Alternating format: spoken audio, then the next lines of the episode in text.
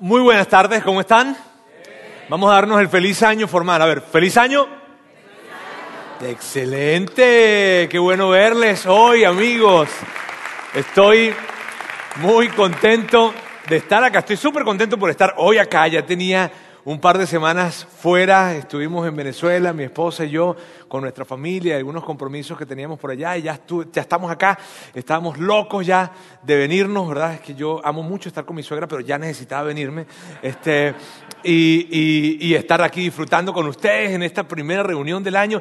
Mire, quiero decirles algo. siempre, siempre ustedes están presentes en mis oraciones. Y mi oración por cada uno de ustedes este año, por este nuevo año que comienza, principalmente radica en esto, en pedir a Dios para que ustedes en este año sea un año en el que experimenten muchísimo crecimiento, que crezcan muchísimo, pero primordialmente en su fe, primordialmente en su confianza en Dios y que de ese crecimiento que ustedes puedan tener en su confianza en Dios se pueda entonces ver reflejado en todas las demás áreas. Que esa confianza en la que ustedes puedan crecer en su fe en este año les tome a tener una mejor relación en el matrimonio, una mejor relación con sus hijos, una mejor relación en su trabajo, una mejor experiencia de salud en, física, emocional, eh, una mejor experiencia en cuanto a sus finanzas, en cuanto a sus negocios, en cuanto a los proyectos que tengan, que puedan crecer en todas las áreas de su vida, pero que ese cambio o ese crecimiento, perdón, sea catalizado por su crecimiento de fe.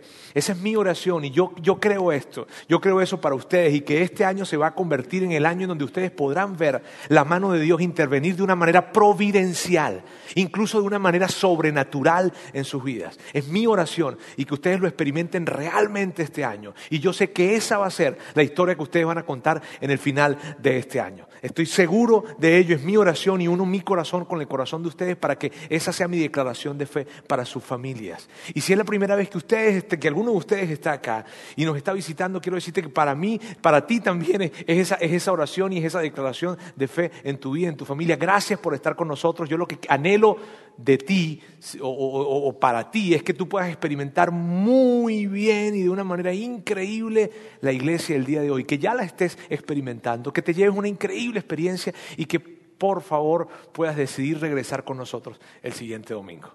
Bien, así es que amigos, eso es el día de hoy iniciando, deseándoles un feliz año 2017.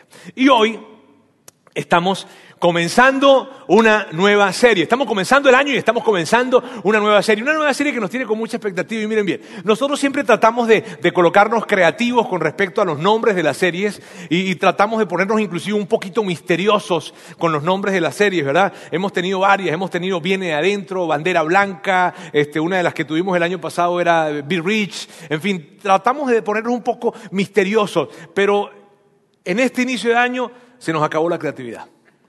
Eh, no, sino simplemente quisimos ser más directos y que con esta serie, con el nombre de esta serie, represente de lo que se trata esta serie.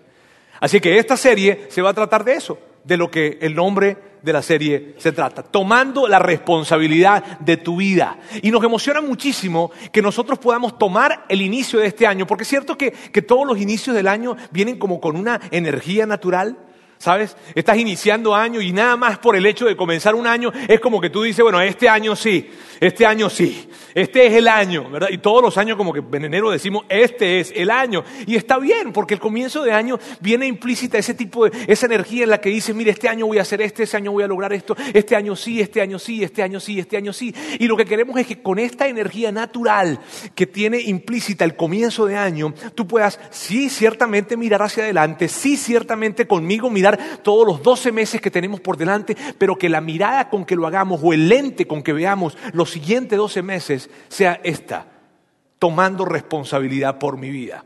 Y claro que van a haber sueños, y claro que van a haber metas, y claro que va a haber crecimiento, y claro que van a haber muchísimas cosas increíbles este año, pero que, pero que la forma en como tú y yo visualizamos el año 2017 y este, y este nuevo año en el que estamos entrando sea de esa forma. Voy a lograr, voy a alcanzar, voy a, voy a, voy a crecer, claro que sí, a través de tomar responsabilidad por mi vida. Y eso, y eso nos lleva a que, a que, a que, a que todo este, este mes, porque va a ser una serie de cuatro semanas, estemos haciéndonos una pregunta. Una pregunta que es personal, una pregunta que, que, es muy importante que nos hagamos y que nos va a acompañar a lo largo de toda la serie, así que nos vas a estar escuchando hacernos y hacerles y hacernos esta pregunta durante toda la serie y es muy importante que nos la podamos hacer. Y esta es la pregunta que quiero que nos estemos haciendo. ¿Estoy asumiendo responsabilidad por mi vida? Y, luego de esa pregunta vamos a hacer una pequeña pausa y vamos a acompañar esa pregunta con otra pregunta más. ¿En serio? Ahora miren bien. O sea, se va a ver más o menos así, se va a ver esta pregunta. ¿Estoy asumiendo responsabilidad por mi vida? ¿En serio? Y si vieron que la pausa es importante. ¿Está bien? A ver, yo quiero, quiero escucharlos ustedes, a ver, porque vamos a estar trabajando con esta pregunta durante toda la serie. Así que yo les voy a pedir, por favor, que la digan conmigo. A ver, uno, dos, tres. No, no, no, no. La pausa es importante, les dije. ¿Ok? La pausa es importante. A ver, vamos otra vez. La pausa es importante. Uno, dos, tres.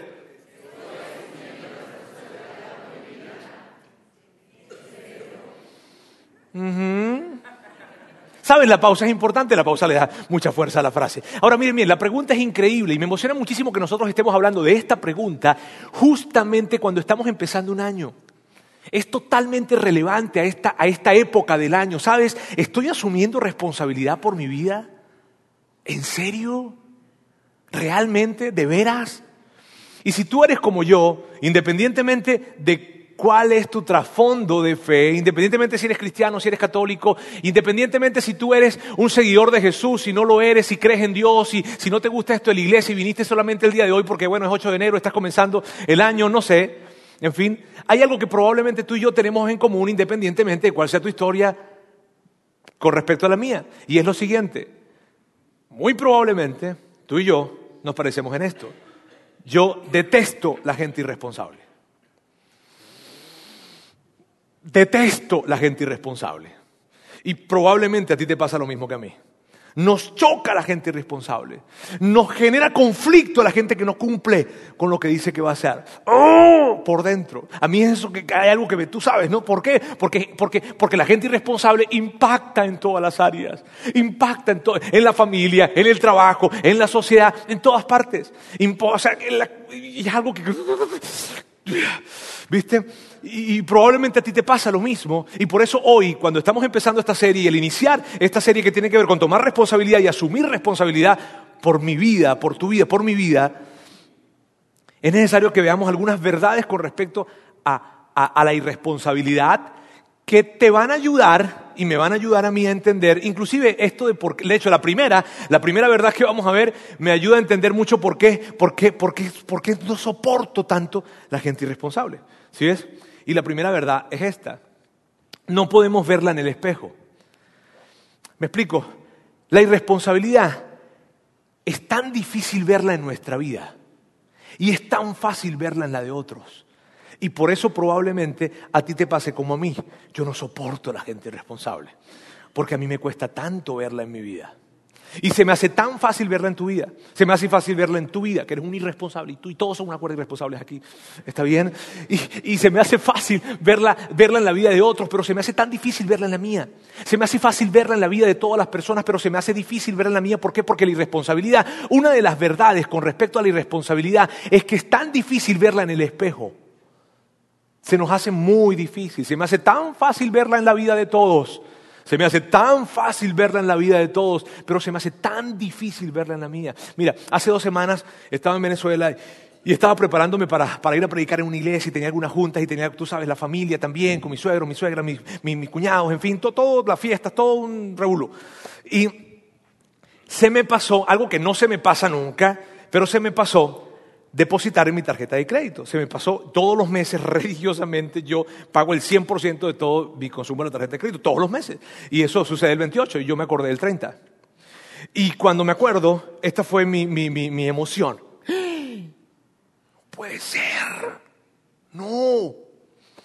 ¿Por qué no me llamó el banco? Señor Roberto, sabemos que usted está en Venezuela y sabemos que está allá con su familia y, sabemos que se puede estar distrayendo entre tantas cosas que tiene que hacer y por eso queríamos recordarle antes de que, de que llegara el corte. Pero no me llamó el banco. Y yo estaba tan molesto. Y estaba molesto y cuando veo a mi suegro y mi suegra, ellos son los culpables de toda mi vida, de todo lo que me pasa.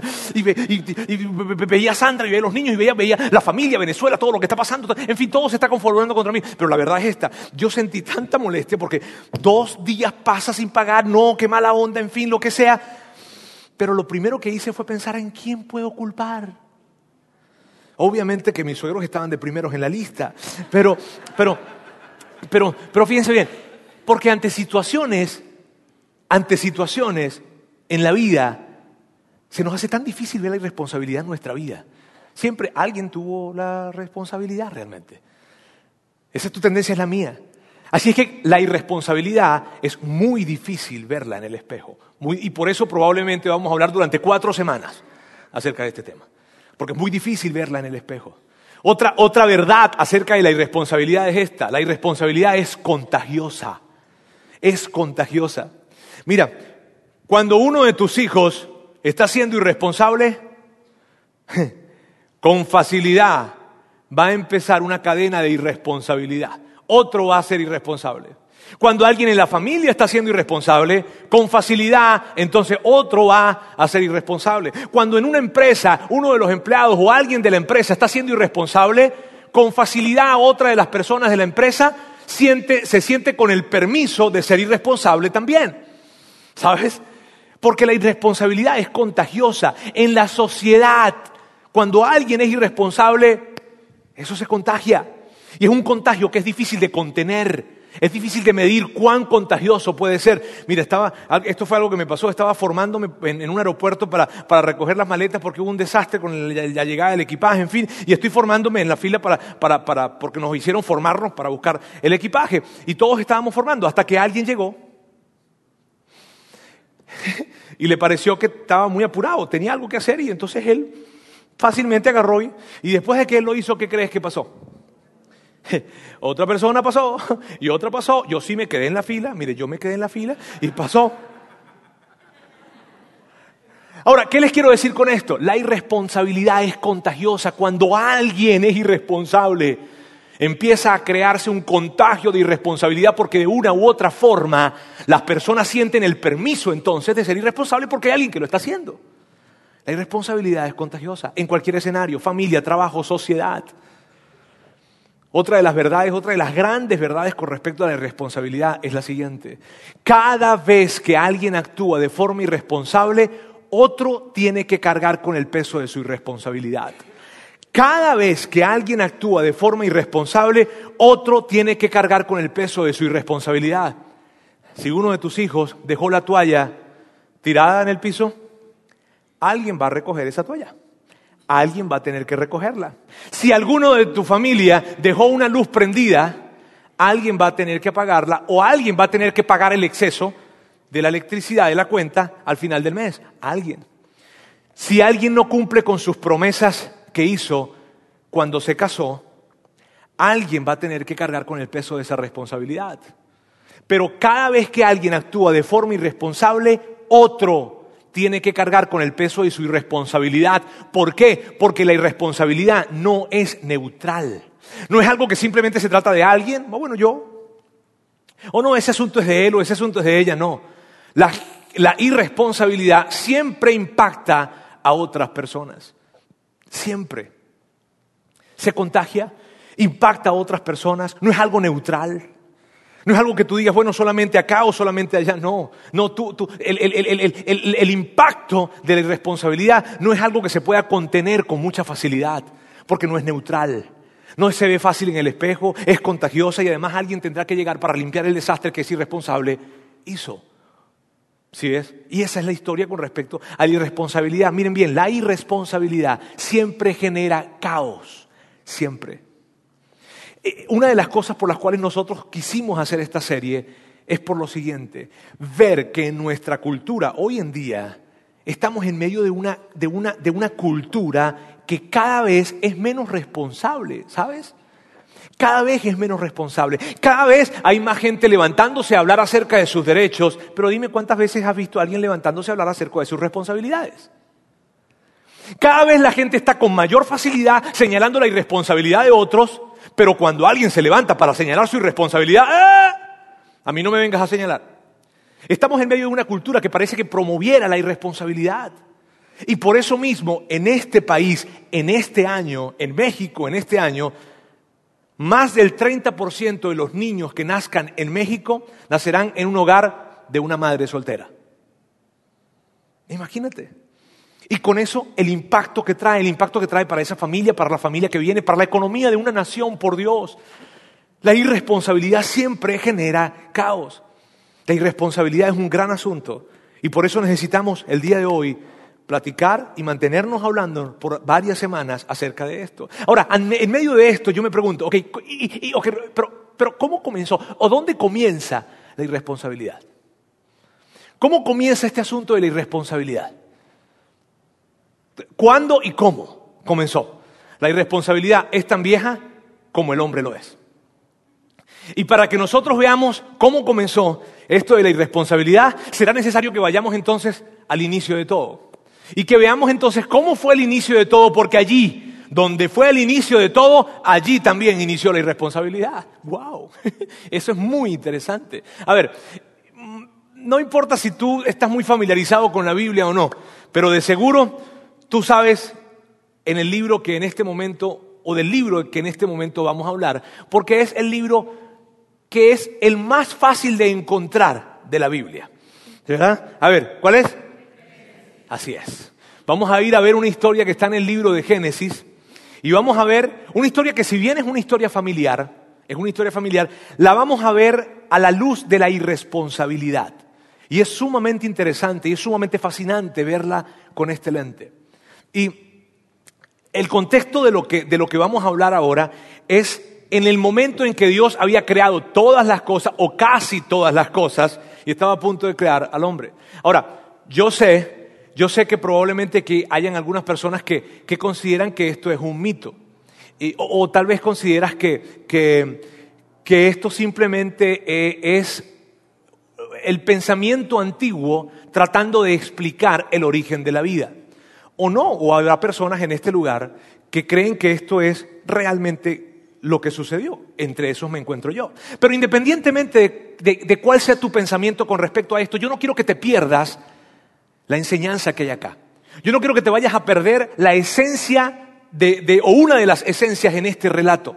Yo no quiero que vayas a perder lo fascinante de esto, porque imagínate, vamos a leer, en este momento vamos a leer, o en un segundo vamos a leer, algo que fue escrito hace 3.500 años. Una de las, uno de los escritos, una de las literaturas más antiguas del mundo. Y vamos a leerlo ahora. Y, es fascinante verlo y es fascinante ver lo que allí vamos a aprender y que hace tanto tiempo esto esté presente. Es sumamente emocionante. Así que yo no quiero que vayas a perderte esto independientemente que sea lo que tú pienses acerca de este relato. ¿Está bien? Vamos entonces a ver, y eso está en el libro de Génesis capítulo 1, versículo 27. Dice así. Y Dios creó al ser humano a su imagen, lo creó a imagen de Dios. Hombre y mujer los creó. Ahora, aquí hay algo muy interesante. Ah, lo que viene es muy interesante por lo siguiente. ¿Qué es lo que Dios tiene que, o qué, cuál es la primera cosa con la que, de la que Dios le da al hombre? O sea, Dios crea al hombre y ¿qué es lo primero que hace con él? Una vez que Dios crea al hombre, una vez que Dios crea al hombre y a la mujer, una vez que los crea, ¿qué es lo primero que él hace con ellos? Me, da curiosidad poder ver esto. ¿Qué es lo primero que hace? ¿Le da leyes, le da mandamientos, le da reglas?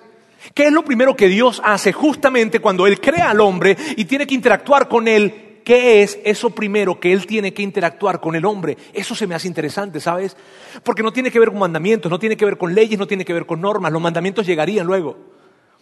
Pero lo primero que Dios interactúa con el hombre no son leyes, no son mandamientos, ¿sabes qué es? Responsabilidad. Y es tan interesante eso.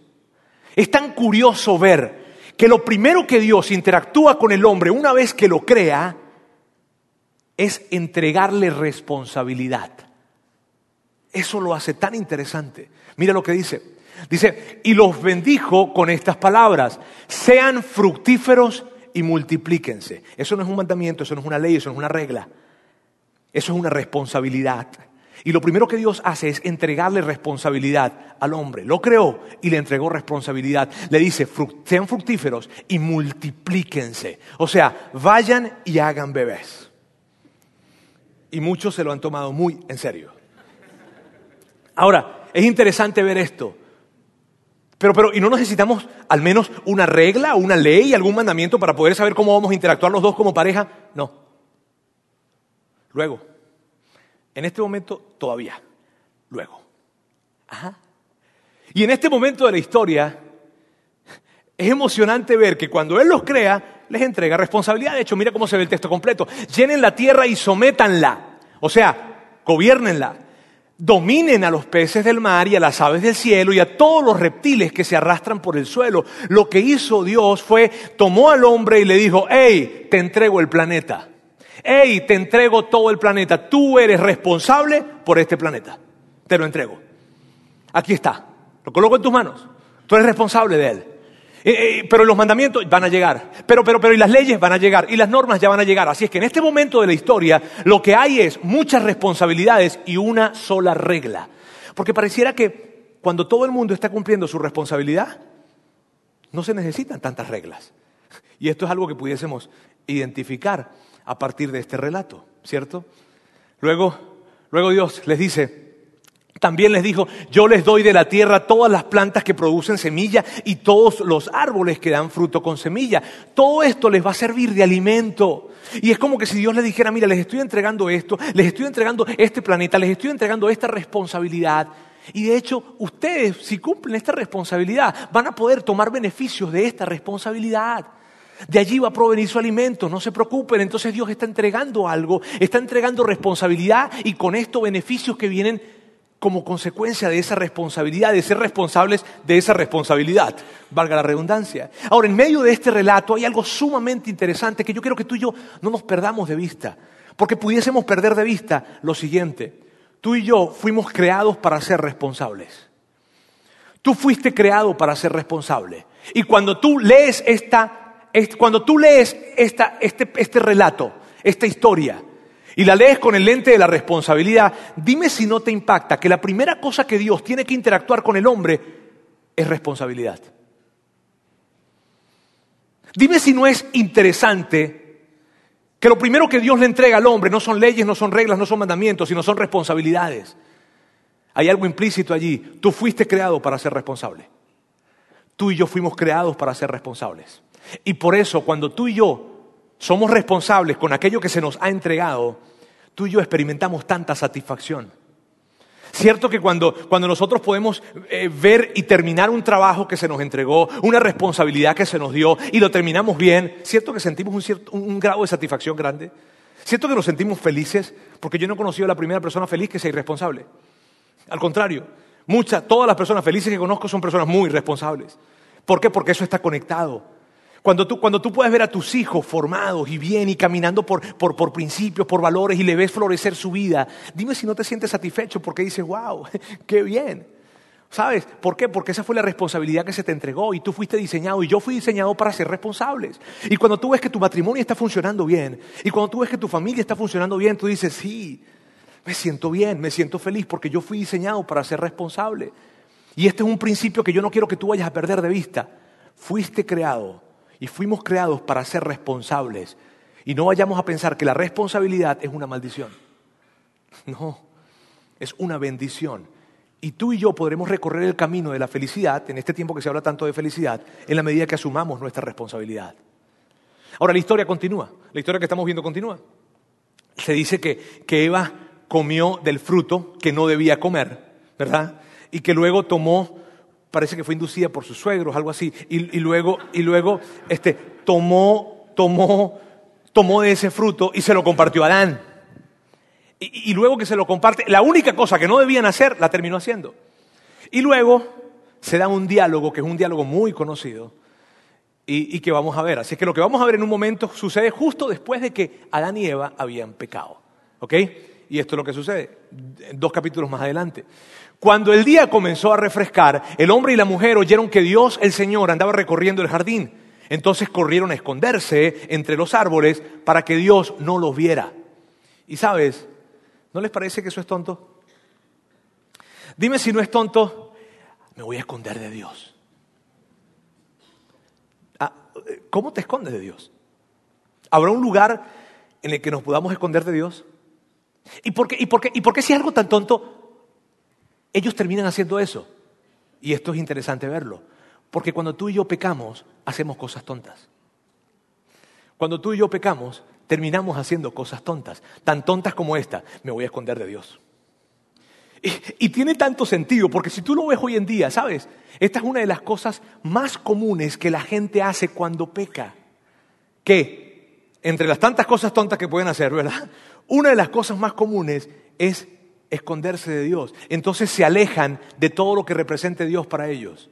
Se aleja de la iglesia, se aleja de alguien que probablemente les habla acerca de Dios y de lo que Dios tiene para ellos, y terminan alejándose cuando cometieron algún tipo de pecado y terminan desconectándose, pero desconectarse o alejarse o esconderse es tonto. Son una de esas cosas tontas que hacemos cuando pecamos.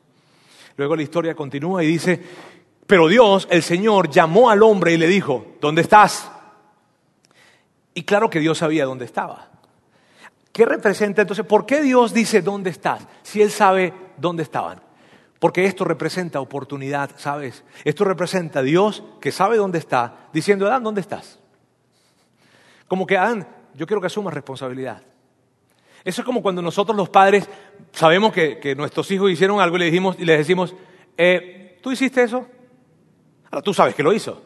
¿Está bien? No, hay nadie en la casa que pueda rayar la pared de esa manera. ¿Está bien? O sea, tú sabes que lo hizo. ¿Bien? Este, ¿Tú hiciste eso? ¿Tú hiciste eso? ¿Por qué lo hacemos? Porque queremos, queremos que Él lo reconozca. Queremos que ella lo reconozca. Y aquí está Dios diciendo, ¿dónde estás? Porque Él quiere que, que Adán reconozca algo. ¿Sí es? Y luego, aquí Adán le contesta. El hombre contestó, escuché que andabas por el jardín y tuve miedo porque estoy desnudo. Por, por eso me escondí. ¿Y quién te ha dicho que estás desnudo? Le preguntó Dios. ¿Acaso has comido del fruto del árbol que yo te prohibí comer? Y la pregunta es esta, ¿será que Dios sabía la respuesta a esa pregunta? ¿Y por qué la pregunta? Porque Dios, esto muestra la naturaleza de Dios. Dios insiste en darnos oportunidades. Y es como que si sabes que Adán, yo lo sé. Yo lo sé. Pero te quiero dar una oportunidad y la oportunidad que te quiero dar es esta. Reconócelo. Quiero que asumas responsabilidad. Reconócelo. Eso es lo que está implícito acá. Y entonces Adán contestó y Adán contesta y dice, si lo hice, sí lo hice y asumo todas las responsabilidades por mis actos, haz conmigo tu voluntad, pero por favor no culpes a Eva, ella es inocente.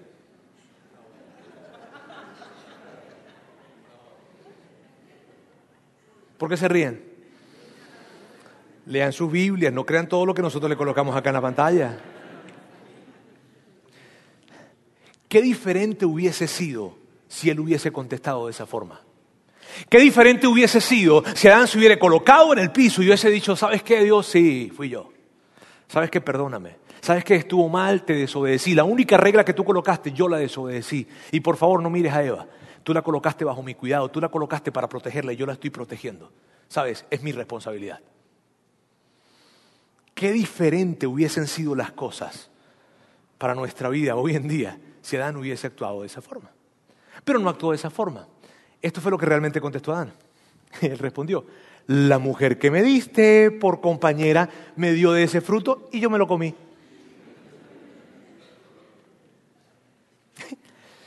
Tú ves eso y yo digo, no puede ser.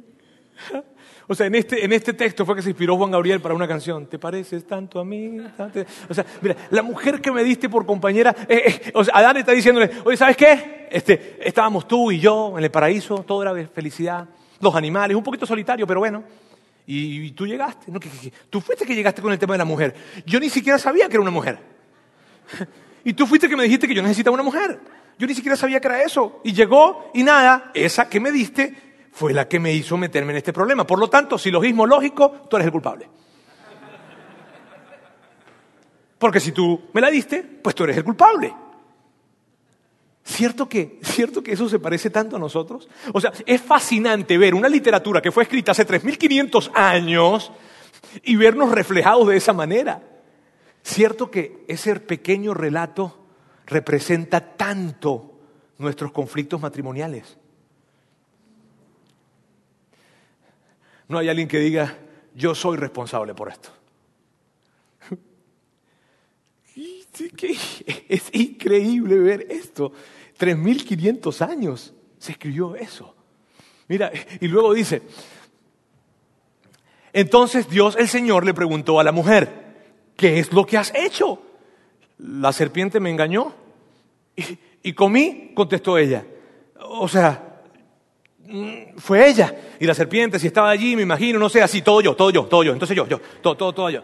Sabes, es tan increíble cuando tú ves ese relato y ves a Adán diciendo, no, tú, no, ella, ella, no, yo tampoco, y ves toda esta historia. Hay una verdad que se deja ver con respecto a la irresponsabilidad y que no quiero que la perdamos de vista, y es la siguiente, la irresponsabilidad siempre ocasiona conflictos, siempre. La irresponsabilidad siempre ocasiona conflictos. ¿Por qué? Porque la irresponsabilidad lleva implícito algo, la culpa. Pareciera que la culpa y la irresponsabilidad son hermanas gemelas. De hecho, cuando tú quieras saber dónde hay alguien que está siendo irresponsable, busca dónde hay alguien culpando a algo o a alguien. Pareciera que la culpa es un detector de irresponsabilidad. ¿Sabes? Cuando, cuando hay alguien culpando a algo o cuando hay alguien culpando a alguien, muy probablemente tú y yo allí vamos a encontrar irresponsabilidad. Y esto, amigos, esto genera caos. Porque cuando no hay alguien que está asumiendo responsabilidad, el resultado será caos.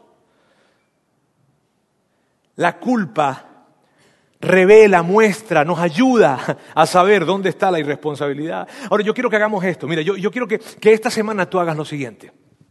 Y yo, normalmente nosotros les dejamos alguna tarea para que la hagan en la semana. Bien, yo espero que ustedes la hagan. Al fin no sé si la hacen o no la hacen, ¿no? Pero sería padre que la hicieran. Este, de hecho, cuando la hacemos es que realmente experimentamos la transformación en nuestras vidas. Pero bueno, eh, eh, les quiero pedir que hagan esto la, la siguiente semana. No les voy a pedir que cambien algo, no les voy a pedir que arreglen algo, no les voy a pedir que tengan una conversación difícil con alguien, no.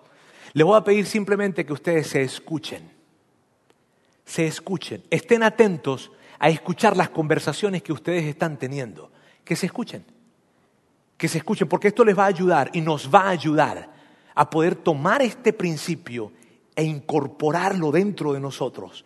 Miren bien, les quiero pedir por favor que esta semana se estén escuchando. Y por cierto, muchas de esas conversaciones se dan en su mente. ¿Y qué vamos a estar escuchando, Roberto? Cada vez que estés culpando a alguien o algo. Cuando estés culpando a algo a alguien, ¡eh! que te escuches. Te escuches cuando, cuando llegas tarde a algún sitio. Bien.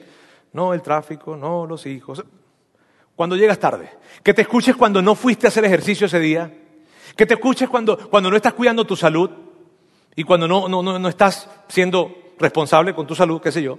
Que, que, que te escuches cuando, cuando no cumpliste con eso que tenías que hacer que te escuches. Y es importante que te escuches por lo siguiente, porque tu tendencia y la mía siempre, siempre, siempre va a orientarse a culpar a alguien o a algo. Tú y yo tenemos una tendencia y nuestra tendencia ante situaciones es terminar culpando a alguien o a algo. Y lo que yo quiero que tú y yo hagamos esta semana es lo siguiente, que te estés escuchando y cuando tú identifiques que en tu conversación, en tu mente o en tu conversación con alguien, la culpa está presente, te hagas esta pregunta la pregunta que nos hicimos originalmente. ¿Estoy asumiendo responsabilidad por mi vida? ¿En serio? Yo quiero pedirte por favor que hagas eso, que esta semana estés escuchándote, te estés escuchando las conversaciones que tienes y las conversaciones que tienes en tu mente. Y que cada vez que la culpa se presente en tu conversación, de inmediato te hagas la pregunta, ¿estoy asumiendo responsabilidad por mi vida? ¿En serio? Y la otra cosa que quiero que hagas es la siguiente, porque son dos cosas las que le quiero pedir.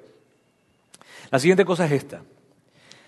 Ante cualquier conflicto relacional que ustedes tengan, cualquiera, en el trabajo, con tu familia, con tu esposa, con tus hijos, con tu amigo, con tu vecino, con los voluntarios que tenemos acá en la iglesia, en tu grupo pequeño, en tu grupo de vida, en donde sea que tú te encuentres, en el supermercado, en donde sea, cualquier tipo de conflicto relacional, grande o pequeño, cuando se presente un conflicto relacional, te hagas la siguiente pregunta.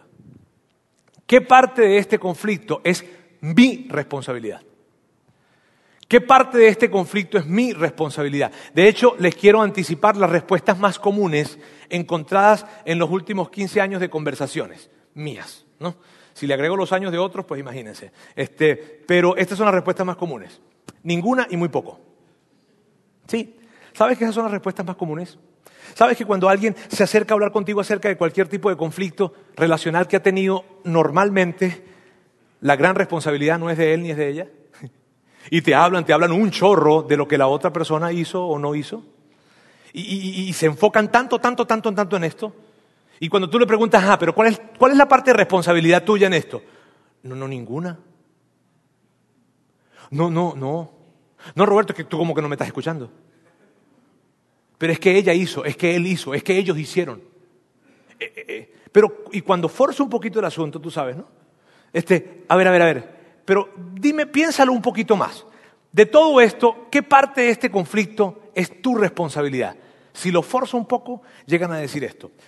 Muy poco. Porque tal vez mi responsabilidad sea esta, pero ven y te digo lo que ella, lo que él, lo que ellos hicieron. Yo te podría contar con los dedos de mi mano, y me sobrarían muchos dedos. Cuando yo hablo con matrimonios y escucho sus historias y veo que la gran responsabilidad siempre es del otro. ¿Son tan malos los otros? Pero, ¿qué parte de este conflicto es mi responsabilidad? Y probablemente tú digas, ¿sabes qué, Roberto? Yo soy una mujer que ha sido maltratada emocionalmente. ¿Sabes qué, Roberto? Yo soy una mujer que ha sido maltratada físicamente. ¿Acaso yo tengo que hacerme esa pregunta? ¿Acaso yo tengo que hacerme esa pregunta aún cuando yo he sido maltratada físicamente? Eso de que qué parte de, de este conflicto es mi responsabilidad. Sí, tú también. Pero ¿cómo? Porque muy probablemente tu responsabilidad ha sido colocar límites y no los has colocado. Pero es necesario que tú y yo hagamos eso. ¿Y por qué es tan importante hacernos esta pregunta? Porque tu tendencia, porque mi tendencia, porque una de las verdades con respecto a la irresponsabilidad es que no se pueden ver en el espejo, es muy difícil. Necesitamos ser muy intencionales para ver la irresponsabilidad en el espejo. Y como es tan difícil, yo quiero darte algunas pistas que te ayuden a, a saber cómo normalmente es nuestra contribución cuando hay problemas. Nuestra contribución normalmente gira alrededor de estas tres cosas. Por lo que hacemos, por cómo respondemos y por lo que permitimos. Nuestra responsabilidad en un conflicto se ve de esa manera. Miren bien, ¿qué parte de esto es mi responsabilidad? Probablemente lo que hiciste es tu responsabilidad o no. O puede ser que la otra persona hizo algo que no estuvo bien, pero como tú respondiste ante esa situación, es tu responsabilidad. Y esa respuesta es tan importante como lo que el otro hizo. Y la otra forma por la que gira nuestra, o en donde gira nuestra responsabilidad es esta, lo que permites, lo que permites que suceda.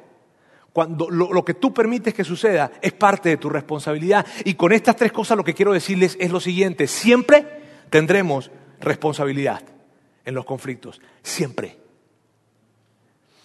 Y es tan importante que lo veamos. Mire, el apóstol Pablo, quien, el famosísimo apóstol Pablo, en, en, una de las tantas cartas que él escribió, él escribe a un lugar que estaba ubicado en el norte del mar Mediterráneo, se llamaba Galacia, y allí él escribe una carta en la, que, en la que habla algo sumamente interesante con respecto a esto de lo que estamos hablando y que nos va a ayudar a tener más claridad y que es algo tan revelador. Y que probablemente cuando tú y yo lo leemos en la primera, a la primera vista pareciera que se contradice, pero nada que ver. Vamos a verlo juntos. Dice así, Ayúdense unos a otros a llevar sus cargas y así cumplirán la ley de Cristo. Y luego, dos textos más adelante, solo dos textos más adelante dice esto, que cada uno cargue con su propia responsabilidad. Y cuando tú lees eso, tú dices, bueno, Pablo, pero ¿quién te entiende? O sea, primero estás diciendo que, que, que, que, ayudemos a otros con sus cargas. Y luego estás diciendo que cada quien cargue con su propia responsabilidad, pero ¿quién te entiende? Porque Pablo estaba hablando de dos cosas diferentes. Muy atentos con esto, por favor. Cuando Pablo está hablando en el versículo 2 y dice, ayúdense unos a otros a llevar sus cargas, se está refiriendo a los excesos de cargas, a cargas que son excesos de cargas, que probablemente tiene que ver con algún tipo de crisis que viviste o que estás viviendo, algún tipo de crisis en tu matrimonio, algún tipo de crisis en tu salud, algún tipo de crisis que estás viviendo por una etapa de vida y que con tus fuerzas, con tus recursos o con tus conocimientos no puedes cargarlo. Y es tan pesado. Y tal vez tú dices, Roberto, ¿dónde estás sacando esas conclusiones? De las raíces griegas de, de donde vienen esas palabras. Miren bien, cuando Pablo está diciendo en el versículo número 2, que dice, ayúdense a otros a llevar sus cargas, tiene que ver con excesos de cargas, porque habrán cargas que nos toque vivir en la vida que será muy difícil llevarlas. Cargas que tienen que ver probablemente con crisis familiares, con enfermedades, con algún tipo de estas cosas. Y será difícil llevar este tipo de cargas. Y ahí es donde Pablo dice, ayúdense unos a otros, porque con tus fuerzas, con tus recursos o con tus conocimientos no vas a poder llevar esa carga. Y luego dice que cada uno cargue con su propia responsabilidad. Y aquí se refiere a cargas que son las cargas cotidianas. Las cargas que todos tenemos, que son nuestras responsabilidades diarias y que podemos cargar, pero no tan solo podemos cargar, sino que debemos cargar. Ahora, ok Roberto, cuando entiendo estas dos distinciones, entonces, ¿qué onda con esto? El problema surge cuando se confunden las cargas. El problema surge cuando se confunden los términos. Así se ve el problema. Cuando actuamos como si los excesos de cargas fueran cargas cotidianas. Cuando yo veo esa crisis que estoy pasando en mi matrimonio, en mis relaciones, en mi trabajo, en, mi salud, cuando es una carga que es un exceso de carga, que va más allá de mis fuerzas, de mis conocimientos, de mis recursos, y no me muevo a buscar ayuda, no me muevo a buscar ayuda, ¿sabes qué genera eso? Sufrimiento. Eso genera sufrimiento. Allí es donde surgen los problemas. Cuando ante los excesos de carga no soy capaz de buscar ayuda. Allí es donde surgen los problemas. Pero por otra parte, también está esto. Cuando las cargas cotidianas las vemos como rocas inmensas. Y entonces, cargas que son cotidianas, es que tengo que pararme para el trabajo. es que tengo dos muchachos, dos niños y tengo que criar los niños. Cuando cargas cotidianas se convierten o queremos, se convierten, no, queremos convertirlas en excesos de carga, ¿sabes qué genera eso? Irresponsabilidad. Entonces, cuando tú y yo confundimos los términos, es donde surgen los problemas. Y lo que quiero decirte con esto es, o recordarte, es, por favor, hagamos, hagámonos, hagámonos esa pregunta. Esta semana, ante cualquier conflicto, mira, ante cualquier conflicto que vayas a tener tipo relacional, el que sea, como te digo, en tu casa, en tu familia, con tu jefe, con quien sea, con quien sea, en cualquier conflicto, grande o pequeño, por favor, detente y hazte esta pregunta. ¿Qué parte de este conflicto es mi responsabilidad. Y por favor, enfócate en esa parte del conflicto, porque cada vez que alguien se enfoca en la parte del conflicto que no es su responsabilidad, el resultado es caos. Siempre. Cada vez que alguien se enfoca en el todo el conflicto se enfoca en esa área que no es su responsabilidad, genera caos. Pero cada vez que alguien se enfoca en la área en donde es su responsabilidad, ¿sabes cuál es el resultado? Progreso.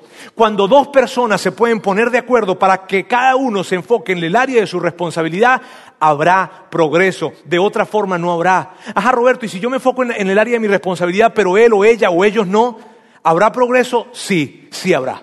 Siempre hay. De diferentes formas, tal vez no de la forma en la que tú esperas, pero habrá progreso. Entonces, por favor, hagámonos la pregunta, ¿qué parte de este conflicto es mi responsabilidad? Y la verdad es que esta pregunta no es más que otra manera de hacernos la pregunta que les dije inicialmente. ¿Estoy asumiendo responsabilidad por mi vida? ¿En serio? Y cada vez que tengas un conflicto, yo quiero que por favor te imagines mi cara, por más fea que sea, y que te puedas imaginar mi cara diciéndote, ¿Estás asumiendo responsabilidad por tu vida? ¿En serio? El en serio es importante. ¿En serio?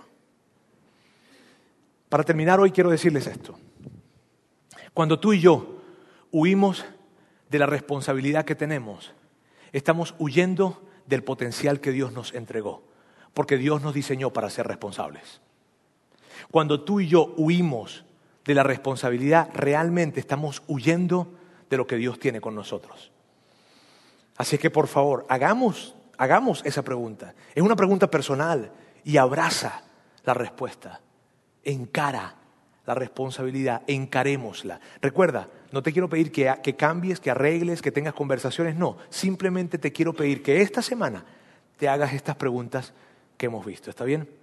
Permíteme orar por ti. Dios, quiero darte gracias por esta, por esta mañana. Gracias porque es increíble cómo podemos platicar acerca de un tema tan relevante y que tú nos ayudas a empezar este año con esa mirada, con la mirada de, poder tomar nuestra vida y tomar todo, nuestro ser y hacernos esta pregunta. ¿Estoy, estoy tomando responsabilidad por mi vida?